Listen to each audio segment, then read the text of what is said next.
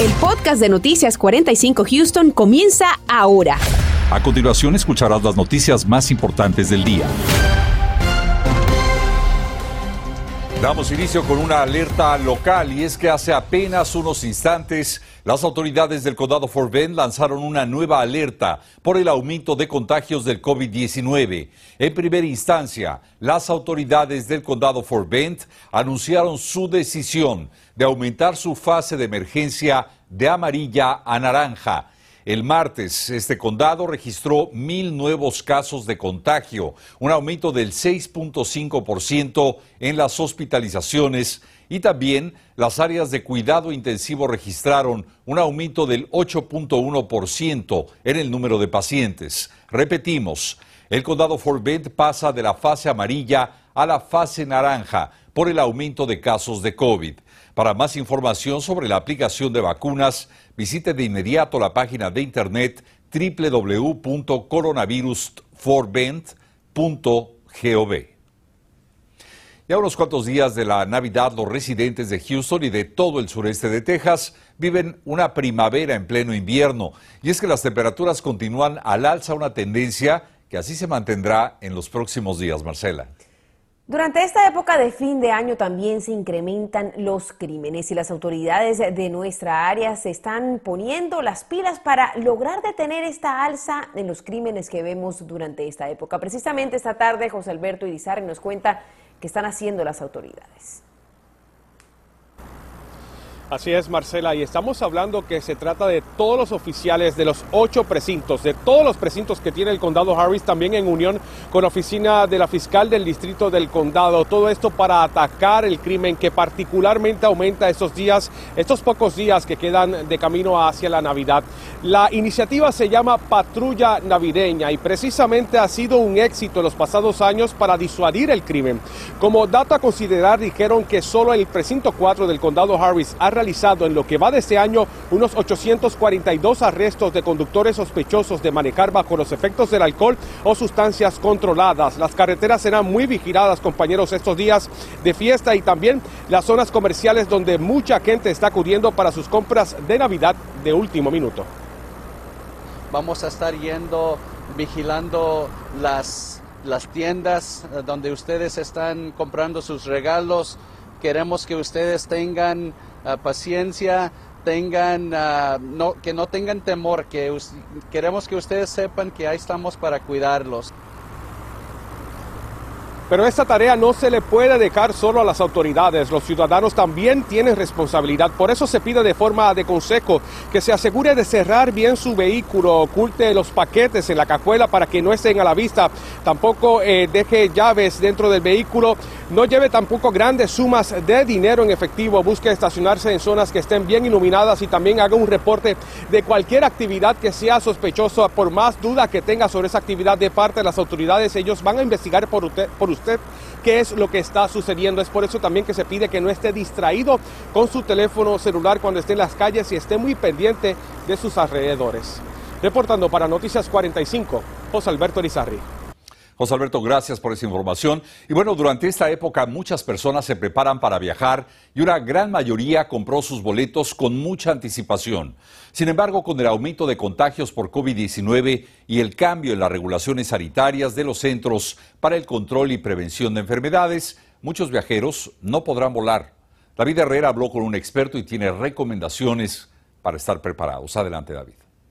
Hasta el momento no existen restricciones para los vuelos nacionales, es decir, no le están pidiendo pruebas negativas de COVID-19 antes de viajar a cualquier estado. Sin embargo, para quien vuela de cualquier destino hacia los Estados Unidos sí se requieren. Los CDC el viernes pasado modificaron los requisitos obligatorios para todos los pasajeros aéreos de dos años de edad o más que aborden un vuelo desde un país extranjero hacia los Estados Unidos necesitará de hacerse una prueba de detección del COVID-19 independientemente de su estado de vacunación o ciudadanía, como máximo un día antes de viajar en avión hacia los Estados Unidos y debe de presentar la prueba negativa ante la aerolínea antes de abordar el vuelo. Esto significa que si da positivo o no logra realizarse una prueba, se quede varado o tenga que permanecer en ese país hasta que se libre del virus.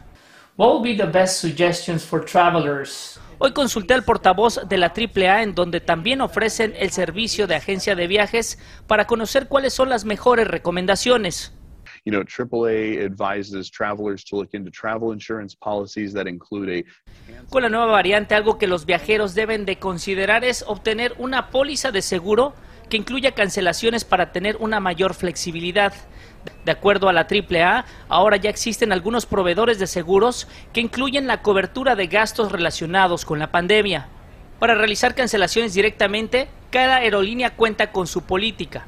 En el caso de United Airlines, si sus planes de viaje se ven impactados por el COVID-19 dependiendo del tiempo de la interrupción, es posible que sea elegible para obtener un reembolso o crédito para viajar en el futuro. Y para conocer si el país al que usted viaja tiene algún tipo de restricciones, la mejor recomendación es de que visite la página de internet del Departamento de Estado de los Estados Unidos. Ahí seleccionará la pestaña de información del COVID en países específicos y podrá buscar el país al que viaja y ver si requiere algún tipo de requisito. Como vemos en el caso de México, no se requiere prueba alguna de COVID-19. Algunos otros países como Colombia y Honduras están requiriendo la cartilla de vacunación. David Herrera, Noticias, Univisión 45. Y hablando justamente de viajes, los expertos en salud tienen una recomendación contundente y es evitar viajar en avión porque se duplican las posibilidades de contagiarse de coronavirus por la variante Omicron. Daniel Tucho habló con expertos de salud, pero también le preguntó directamente a los viajeros qué están haciendo para protegerse. 779 to Baltimore. Las extras aquí para, para el momento que nos toque usarlas, las llevamos así. El para, para tenerlo en, en mano, ¿verdad?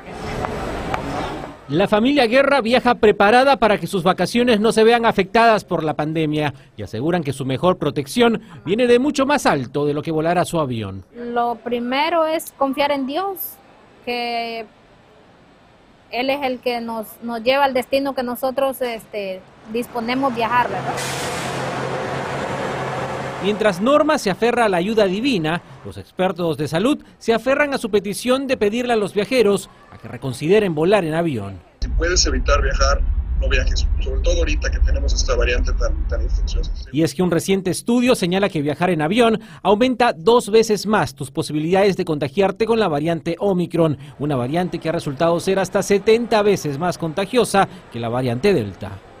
Al tener ese aumento en el número de contagios y ser tan infecciosa y virulenta, lugares donde son espacios cerrados son más aptos para que la gente desarrolle este tipo de infecciones. Pero ¿qué pasa con lo que las aerolíneas nos han dicho sobre el sistema de filtración en sus aeronaves, que reduce, dicen, los riesgos de contagio por reciclar el aire constantemente? Por ejemplo, que no te vaya a contagiar el señor que está en la parte de hasta adelante del, del avión ah, con el señor de la parte de hasta atrás del avión. Sin embargo, ¿qué pasa con la gente que está junto a ti?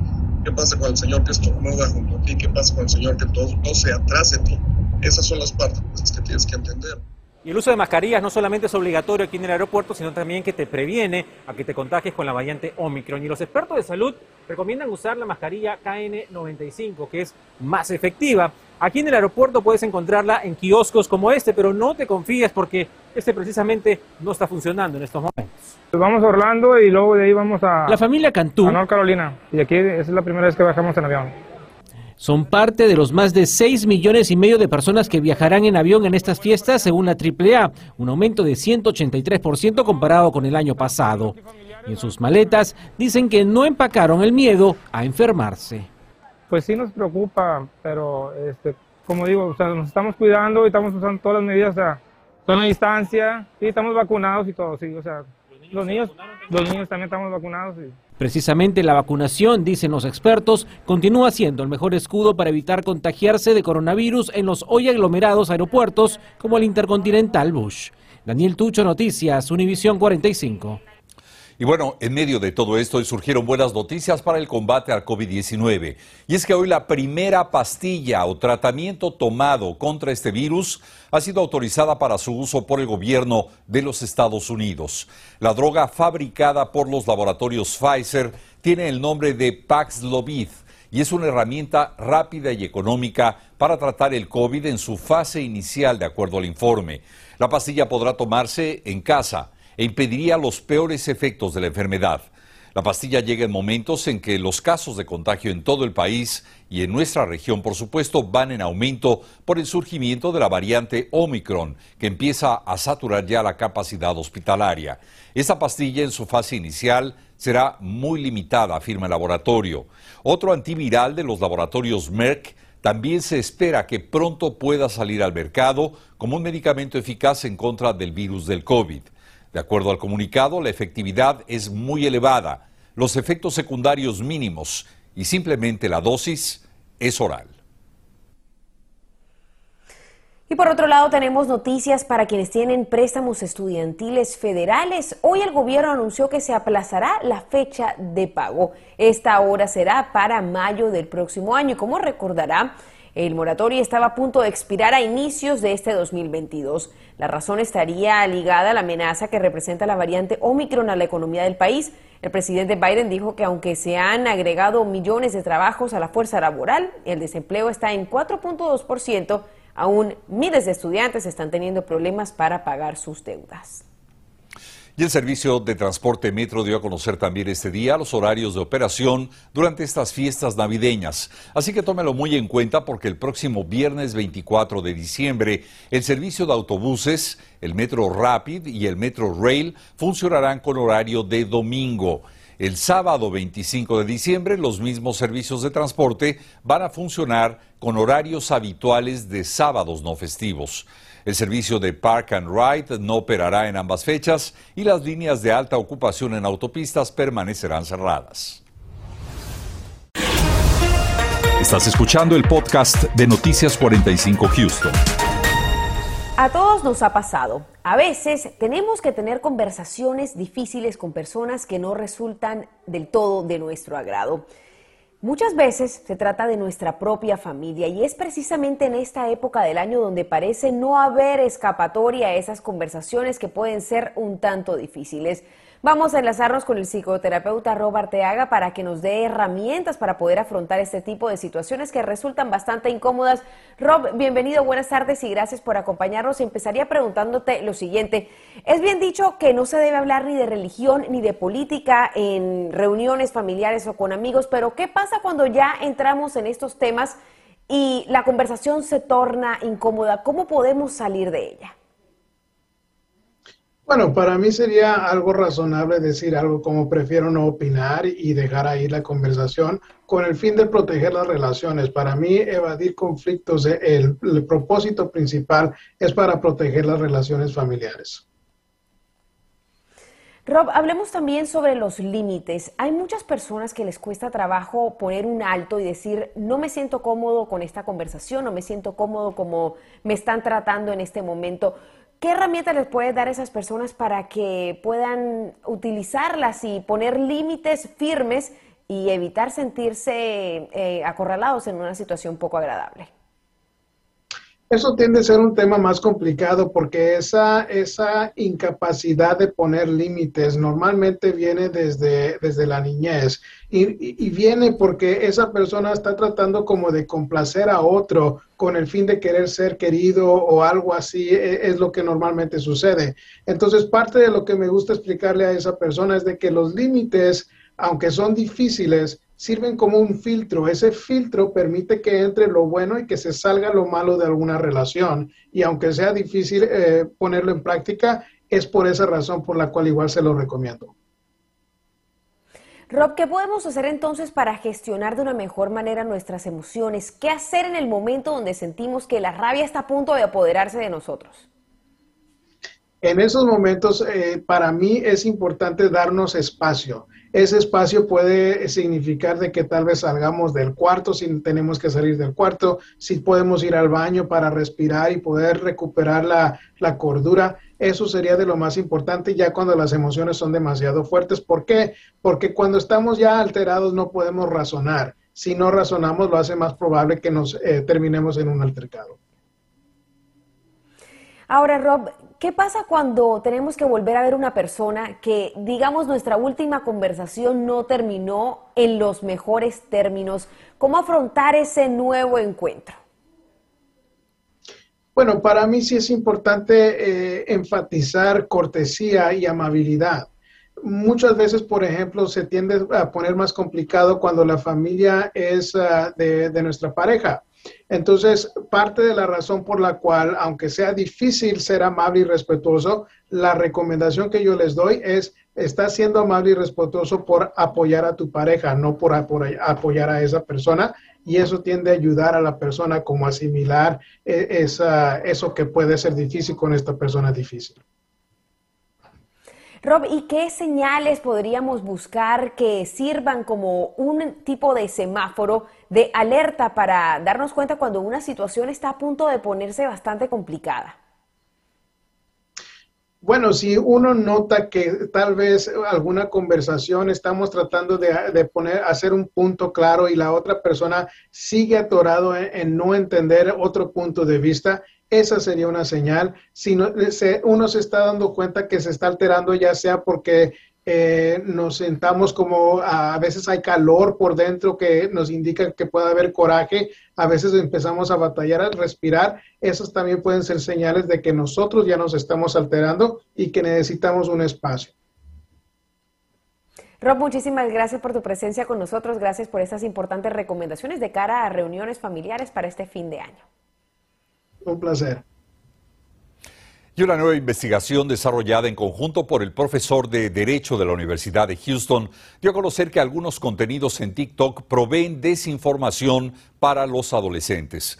Los adolescentes y adultos jóvenes que buscan en TikTok información o educación sexual son vulnerables.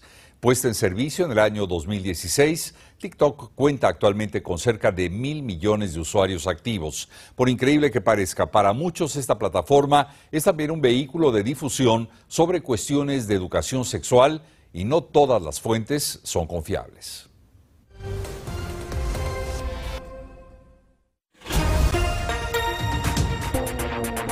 Esta noche una experta nos recuerda qué debemos hacer si recibimos un resultado positivo en la prueba de coronavirus y además le preguntamos qué más podemos hacer durante el periodo de cuarentena. La respuesta esta noche a las 10. Bueno, durante este próximo fin de semana navideño nos espera condiciones secas, el sol va a salir, temperaturas cálidas, el sábado incluso pudiéramos tener récords de temperatura en la ciudad de Houston y cuando regresan las lluvias, el próximo miércoles a nuestra región, también algunas tormentas cuando pase un frente frío por la ciudad de Houston. Regreso con ustedes, compañeros. A seguir disfrutando, Elena, de esta primavera.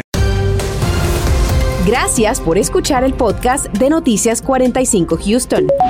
Puedes descubrir otros podcasts de Univision en la aplicación de Euforia o en univision.com diagonal podcast.